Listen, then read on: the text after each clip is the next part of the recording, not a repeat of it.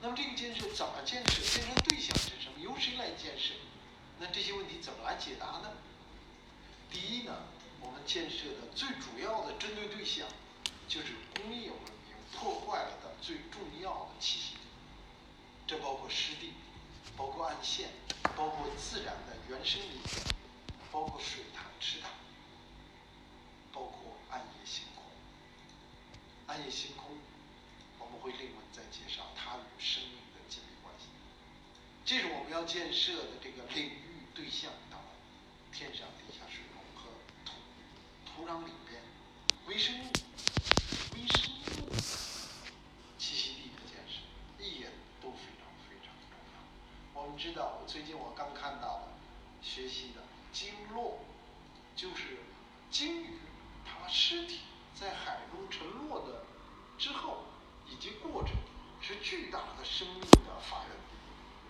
那我们在路上，其实原原来也有啊，大型哺乳动物死亡之后，以现代工业文明，那就是垃圾，那就是污染，那就是要去除而后快的一个东西。但是从经络角度去思考，它实际上一个新的生命的群体的栖息。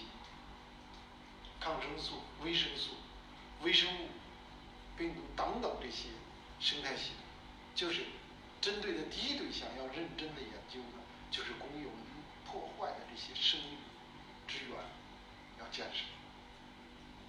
第二个呢是谁在建设，怎么建设？比如小燕子吃害虫，在原有的工业文明的工作机制，就是谁受益，谁出钱的这个哎企业、市场、资本的这一个联动的机制下，能不能完成这项工作？不行。生态文明需要新的机制，因为这些，你说一个农民他种十亩地，他能去管小燕子的事儿吗？他能管打农药让他十亩地不长虫，但是就更大的一类公共环境利益，在工业文明的这个机制里边是没有有效贡献的。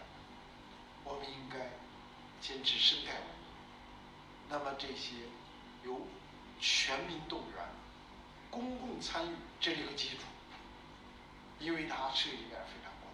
然后呢，在这上面之后，地方政府、社会组织，特别是社会组织和志愿者，我们在过去没有拿国家一分钱，几年之中在全国建立了一百五十多个社区保护地。保护了大量的物种，这些都是我们生命之剑的核心，新基建的核心。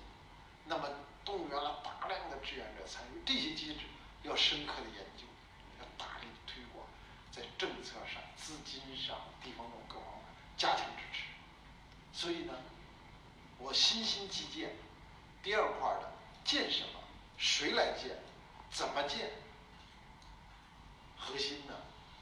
当然要在政府、国家的大力支持下，有关部门大力支持下，但是它是多环节的，它不像过去说林草局管野生。那么我们说小燕子归谁管呢？如果我们从保害虫、消灭害虫、保证粮食的角度，农业部门是不要参与？那么新的新兴基建是一个。整合跨部门，各方面都应该是要建立起这种思想，应该大力的去开展这方面的工作。这方面的投入一下子就到阶段，一下子就能产生真正有价值的积极的消费。我们特别在这一次新基建的建设过程之中，在我们促进消费、拉动生产、促进经济的过程之中。我们认为呢，简单的 GDP 是第二位的，这些方面的工作还配套的有核算，什么核算呢？不是 GDP 生态生产总值。你能够带来新的建设，能带来新的生态生产总值的大规模的增长。我们之前给呃兴安盟啊，呃阿尔山啊，呃。普洱啊，给很多地区做过，呃，GEP 的测算。最近我们提出来，比如曹妃甸湿地保护区，你们是做了大贡献的，什么贡献？